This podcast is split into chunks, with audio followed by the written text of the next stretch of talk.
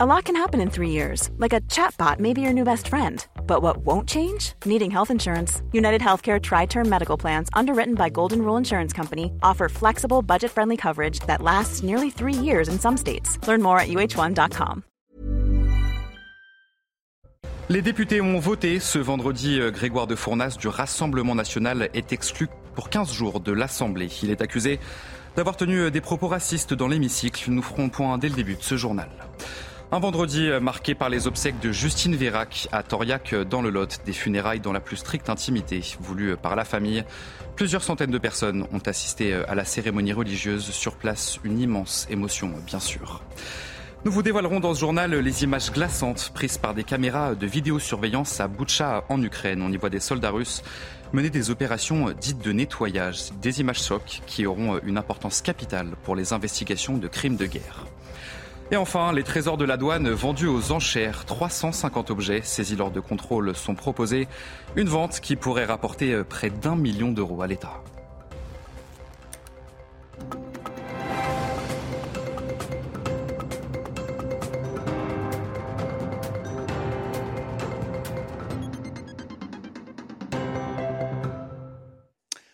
Bonsoir à tous, merci d'être avec nous sur CNews. Soyez les bienvenus dans l'édition de la nuit. Après les propos tenus par le député du Rassemblement national Grégoire Defournas, jugé raciste par une grande partie de la classe politique, les députés ont voté son exclusion pour 15 jours, ce qui représente la plus lourde sanction disciplinaire possible. Et je demande à ceux qui se prononcent en faveur de la censure avec exclusion temporaire contre M. Defournas de se lever.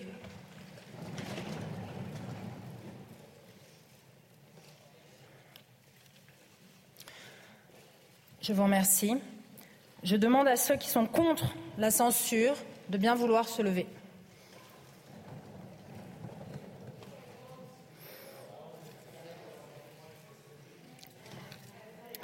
Je vous remercie.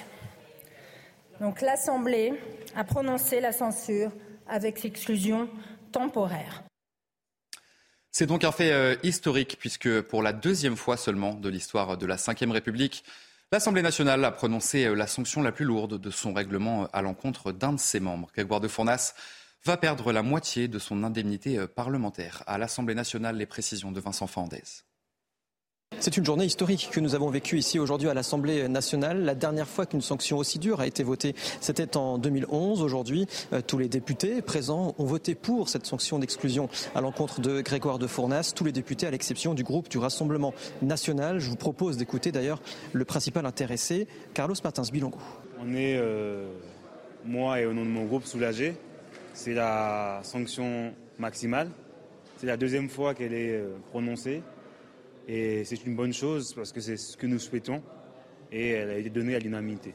De ce côté, Grégoire de Fournas répète, lui, son innocence. Il note une décision euh, injuste, d'une dureté inouïe, dit-il, mais il se dit respectueux des institutions et donc se pliera à cette sanction. Marine Le Pen, elle, fait bloc également derrière le député du Rassemblement national. Néanmoins, elle apporte une nuance, admettant une maladresse de Grégoire de Fournas. Et toujours euh, à l'Assemblée nationale, les députés ont rejeté ce vendredi la motion de censure déposée par la France insoumise. Le texte des insoumis a recueilli 188 voix, très loin de la majorité absolue de 289 députés. Une motion de censure déposée après une nouvelle utilisation du 49.3 par le gouvernement. L'ensemble du texte sur le budget 2023 est donc adopté. L'actualité également marquée par les obsèques de Justine Vérac qui ont eu lieu à Toriac, dans le Lot, ville d'origine de la jeune femme. Environ 300 personnes ont assisté à la cérémonie religieuse. Justine Vera qui a été enterrée dans l'intimité. Antoine Estève était sur place pour CNews. La famille de Justine Vérac a souhaité des funérailles dans la plus stricte intimité dans cette petite église de son village à Toriac où 300 personnes ont pu suivre notamment cette cérémonie à l'extérieur de l'église. Quant au prochain hommage, il aura lieu dimanche après-midi à partir de 14h. Les amis de Justine cette fois-ci ont organisé une grande marche blanche. Elle se tiendra ici à Saint-Céré, la ville dans laquelle elle a fait ses études, dimanche à partir de 14h. L'émotion était forcément euh, immense à Toriac. Je vous propose d'écouter euh, quelques habitants. Certains connaissaient la famille de Justine. Je suis vraiment bouleversé, bouleversé. Je ne connaissais pas le Justine, mais euh, le drame est tellement atroce. Il faut soutenir sa famille. Je suis un collègue de travail du papa de Justine et après, voilà, enfin, on, est, tous attristés par ce qui s'est passé. Enfin, mais on vient les soutenir dans, cette dure épreuve. J'habite la commune où habite le père et le grand-père de, la jeune fille, tout simplement. C'est important de venir Bah évidemment, oui. L'affaire avait initié le débat sur le non-consentement des mineurs. Un homme de 33 ans a été condamné à 8 ans de prison pour avoir violé une fille de 11 ans qu'il avait jugée consentante. Les faits se sont produits en 2017 dans le Val d'Oise. La Cour a estimé que les actes sexuels ont été commis par contrainte morale et par surprise. On va faire le point avec notre journaliste police-justice, Sandra Buisson.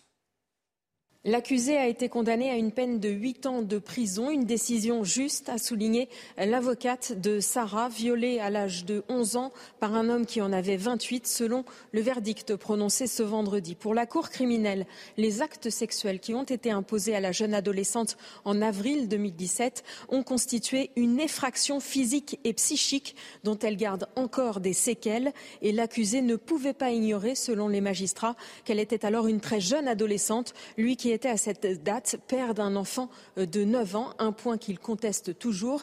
Écoutez euh, son avocat à notre micro. Tout le monde s'accorde à dire d'ailleurs euh, que physiquement, cette fille qui avait 11 ans et 10 mois au moment des faits avait l'air bien plus âgée. Donc il y a beaucoup d'éléments qui permettent de comprendre que mon client ne pouvait pas connaître l'âge réel. Pour les experts et pour la Cour, l'âge réel de Sarah était rapidement perceptible quand on échangeait avec elle. À 11 ans et 10 mois, a lancé le président dans la motivation du verdict, elle n'avait pas la maturité suffisante ni le discernement nécessaire pour consentir à la relation sexuelle, contrairement au dire de l'accusé, qui a donc abusé de sa vulnérabilité selon la Cour. Pour la justice, les actes sexuels ont donc été obtenus par contrainte morale et par surprise, ce qui caractérise le viol. Le délai pour faire appel de cette décision est de 10 jours. Dans le reste de l'actualité, la problématique des soignants non vaccinés. Si en Italie, ils sont autorisés à reprendre le travail depuis quelques jours, en France, ça n'est pas toujours le cas. Plus de 4000 personnels de santé non vaccinés sont toujours suspendus, alors que le système hospitalier est en manque de soignants. À Marseille, reportage signé Stéphanie Rouquet. Depuis plus d'un an, cette infirmière ne peut plus traiter des patients. En septembre 2021, Sarah refuse de se faire vacciner contre la Covid. Elle est alors suspendue par son établissement de santé. Elle préfère témoigner à visage masqué. Je préfère qu'on ne me reconnaisse pas. Euh, parce que j'ai toujours l'espoir de reprendre mon travail. Mais je n'y crois pas une seconde, ils lâcheront pas. Je suis sûre et certaine qu'ils vont rester campés sur leur position, ils ne peuvent pas revenir sur ça. Je travaille dans autre chose que le soin. Euh, de nuit toujours, puisque j'étais de nuit quand j'étais infirmière. Je me suis débrouillée pour trouver un autre boulot pour pouvoir payer mon crédit à la fin du mois. Comme elle, plus de 4000 soignants non vaccinés sont encore suspendus en France. Comme euh, dans tout, on voit que la France est en retard sur euh, les bonnes résolutions. Et la bonne résolution, c'est de se servir des soldats que nous avons. Nous, on demande au gouvernement de revenir à la raison. L'Italie, la Belgique ou l'Autriche ont levé l'obligation vaccinale pour les soignants. En France, le ministre de la Santé, François Braun, a indiqué qu'il allait prochainement saisir la haute autorité de santé. À l'international, à présent, la Russie tente de geler les Ukrainiens. Ce sont les mots du chef de la diplomatie américaine, Anthony Blinken. Alors que la Russie subit des défaites sur le champ de bataille, 40% des infrastructures qui fournissent de l'eau chaude et de l'électricité aux Ukrainiens ont été euh, détruites. Je vous propose d'écouter euh, Anthony Blinken. Le président Poutine semble avoir décidé que s'il ne parvient pas à s'emparer de l'Ukraine par la force, il essaiera de la geler pour la soumettre. Ce n'est que le dernier crime que le président Poutine commet contre le peuple ukrainien. Il n'a pas suffi de remplir les fosses communes de Boucha et d'Irpin. Il n'a pas suffi de couper la nourriture, l'eau et les médicaments aux habitants de Mariupol. Il n'a pas suffi de déloger violemment 10 000 Ukrainiens de chez eux et de les déporter en Russie par des soi-disant opérations de filtrage. Et en Russie, le groupe paramilitaire Wagner ouvre son premier QG à Saint-Pétersbourg. L'annonce a été faite ce vendredi à l'occasion de la journée de l'unité nationale. Leur mission officielle, fournir un environnement confortable pour générer de nouvelles idées pour améliorer la capacité de défense de la Russie. Plus de 5000 civils sont évacués chaque jour de la région de Kherson en Ukraine, une déclaration euh, du ministère russe de la Défense. Alors que la Russie est confrontée à une contre-offensive ukrainienne dans ce territoire annexé, dans ce contexte, Vladimir Poutine a déclaré que les civils doivent être éloignés des zones dangereuses de combat. Et puis on voulait vous montrer dans ce journal ces images des caméras de vidéosurveillance de Boutcha. Elles datent du mois de mars, mais viennent tout juste d'être diffusées. On y voit des soldats russes mener des opérations dites de nettoyage. Alors concrètement, ils capturent des civils soupçonnés de soutenir les forces ukrainiennes. Aminata Deme. Des images chocs qui auront une importance capitale pour les investigations de crimes de guerre à Boutcha. Nous sommes le 4 mars 2022 au 144 Yablunska Street, à une vingtaine de kilomètres de Kiev. Sur ces images de vidéosurveillance, le dernier camion de résistance ukrainien récupère ses soldats et part après avoir tenté de ralentir l'avancée russe. Un soldat tente de détruire une première caméra à l'aide de son arme. Au même moment, plusieurs tanks russes font leur apparition. Ils repassent devant ces mêmes caméras, accompagnés de plusieurs civils arrachés de force à leur famille. C'est le cas de Dima, jeune Ukrainien de 20 ans. Ce jour-là, il se trouvait chez sa grand-mère, inconsolable depuis. Je les ai suppliés de ne pas le prendre. Ils ont dit viens avec nous et ils l'ont emmené. Je me suis accrochée à lui et j'ai encore supplié à genoux. Depuis le massacre de Boutcha, les autorités ukrainiennes ont découvert plus de 450 corps, hommes, femmes, mais aussi des enfants. Je vais euh, très probablement me représenter. Ce sont les mots de l'ancien président américain euh, Donald Trump. Il souhaite reprendre le Congrès et le Sénat. À quelques jours seulement euh, des élections de mi-mandat, Donald Trump mise sur une large défaite des démocrates et espère pouvoir en profiter. En Israël, Benjamin Netanyahou, de retour au pouvoir, son parti a remporté les élections législatives. Il totalise 64 sièges sur les 120 du Parlement israélien, soit la majorité absolue. Les dernières informations avec notre correspondante à Tel Aviv, Nathalie Sosnaofier. Benjamin Netanyahou a relevé le défi de reconquérir le pouvoir 18 mois après l'avoir perdu. Non seulement son parti, le Likoud, est sorti vainqueur des urnes, mais de plus, il a réussi à rassembler autour de lui un bloc de droite de 64 élus sur les 120 que compte la Knesset, le Parlement israélien. Alors, au vu de cette majorité confortable, euh, nul doute que le président Yitzhak Herzog lui confiera la tâche de former la prochaine coalition gouvernementale. Elle sera composée de ses alliés naturels les partis ultra-orthodoxes, mais aussi le parti du sionisme religieux, un cartel certes plus fondamentaliste que le Likoud, mais sans lequel le bloc de droite serait loin d'être majoritaire. Netanyahou aura alors 28 jours pour présenter son gouvernement. Ce sera sans doute mission accomplie, en dépit hein, d'une rude bataille qui s'annonce autour de la distribution des ministères. S'en suivra la question de savoir si cette alliance plutôt homogène, plutôt cohérente, perdurera et marquera le retour d'une stabilité politique qui fait défaut depuis près de quatre ans. De vifs désaccords sont d'ores et déjà attendus autour de questions comme la religion, les implantations ou encore le système judiciaire. Et on le sait par expérience, Israël a traditionnellement plutôt du mal à maintenir ses coalitions. Et dans le reste de l'actualité, euh, des militants écologistes ont une nouvelle fois jeté de la soupe sur une œuvre de Van Gogh. Cette fois-ci, c'était à Rome. Une action aussitôt condamnée comme un acte ignoble par le ministre de la Culture italien. Et par chance, le tableau n'a pas été endommagé.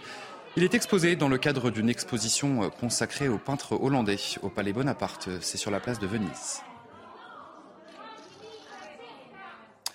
Retour en France, les fêtes de fin d'année, c'est pas tout de suite, mais certains euh, y pensent déjà. Foie gras, saumon ou encore champagne. Eh bien, cette année, il faudra débourser un petit peu plus pour retrouver euh, tous les habitués de la table de Noël. Nous sommes allés à la rencontre de trois commerçants à Marseille. Un reportage signé leur para. Nous, on fait essentiellement ce genre de volaille. Pour les volailles festives, bonne nouvelle. Malgré la grippe aviaire, les éleveurs ont réussi à relancer la production à temps. Elles ne feront pas défaut à Noël. Le point d'interrogation, c'est le foie gras. À cause de l'épidémie, il manque un tiers de la production. le coût va être élevé, c'est ce que j'ai averti à mes clients. Donc on a aujourd'hui, euh, pas doublé, mais on a pris bien 15-20% euh, sur l'augmentation des foie gras. Donc euh, on va être limité en quantité et le prix va être vachement élevé. Pour le caviar, le champagne ou encore les douceurs de Noël, l'augmentation sera de l'ordre de l'inflation de 3 à 5 Et pour tenter de conserver des tarifs acceptables, ce commerçant parie sur les circuits courts. Les clients sont assez, euh, assez lucides sur la situation, donc ils sont tout à fait euh, d'accord pour, pour éventuellement payer un peu plus cher. Euh, alors évidemment, j'en prendrai une partie en ce qui me concerne pour moi, parce que pour moi, le fait de Noël, c'est un partage et pas uniquement une affaire de gain. Quant aux fruits et légumes, ils sont en moyenne plus chers de 1 euro par rapport à l'an dernier. Ces professionnels épicuriens que nous avons rencontrés espèrent que les clients se feront plaisir pour les fêtes, peut-être en achetant moins, mais de qualité. Et enfin, euh, des trésors de la douane vendus euh, aux enchères dans les locaux du ministère de l'économie et des finances. 350 objets saisis lors de contrôles sont proposés, des ventes qui pourraient rapporter jusqu'à 1 million d'euros à l'État. Alexis Ballet. Cette vente aux enchères est loin d'être anodine. Gabriel Attal troque même son costume de ministre pour celui de crieur car ces enchères se déroulent au sein de son ministère, chargé entre autres des douanes. On a un panel extrêmement important et très diversifié qui correspond en fait globalement à ce que nous trouvons lorsque nous faisons les contrôles euh, à la frontière, soit des contrôles à l'entrée, soit des contrôles à la sortie, ou lorsque nous trouverons euh, sur le territoire lorsque les réglementations applicables ne sont pas, ne sont pas respectées. Près de 5000 personnes se sont inscrites pour participer à ces enchères, 900 dans la salle, les autres en ligne, à gagner 350 objets, des produits de luxe principalement. Les montres Rolex sont très convoitées. On sait que le sac Hermès euh, est très, euh, très convoité, que les diamants euh, intéressent aussi beaucoup de professionnels. Donc voilà, ça, ce sont des lots, des lots phares. Mais on peut avoir aussi d'autres surprises hein, sur les camions qu'on a en vente. Il y a de très très beaux camions. Ça peut aussi faire de très belles entrées.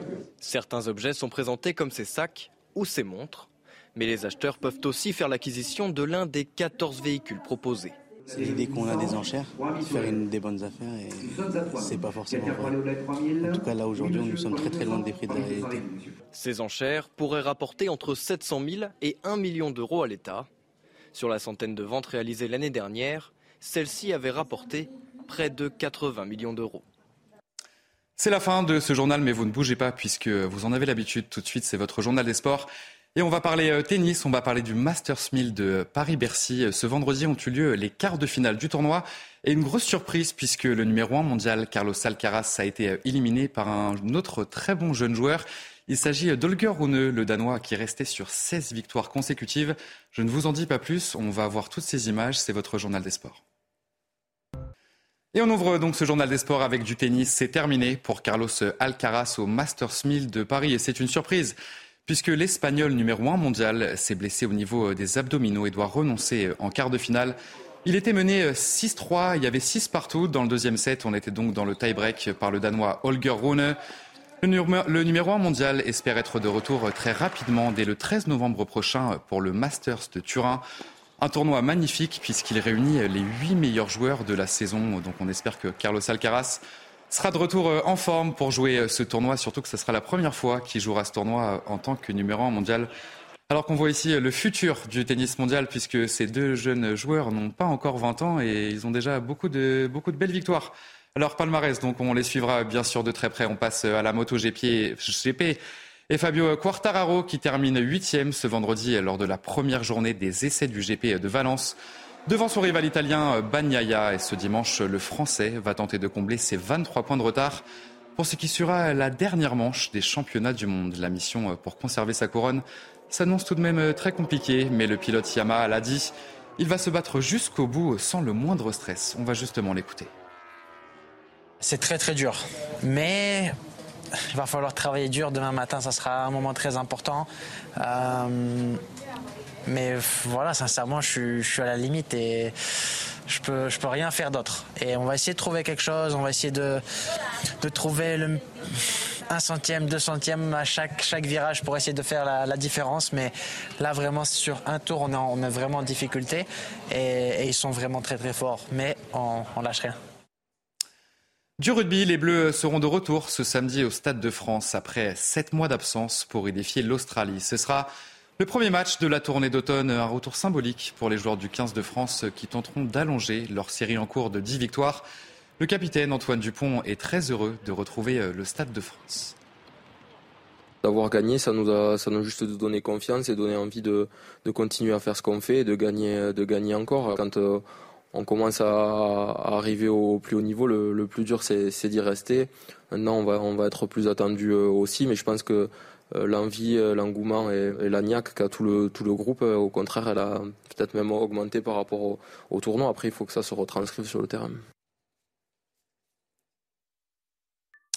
Allez, euh, vous restez bien avec nous sur CNews. Dans un instant, euh, un prochain journal. Les députés ont voté ce vendredi. Grégoire de Fournas du Rassemblement national est exclu 15 euh, jours de l'Assemblée. Il est accusé d'avoir tenu des propos racistes dans l'hémicycle. On en parle tout de suite. Vous ne bougez pas. Je vous souhaite une excellente nuit sur notre antenne. Retrouvez tous nos programmes et plus sur cnews.fr.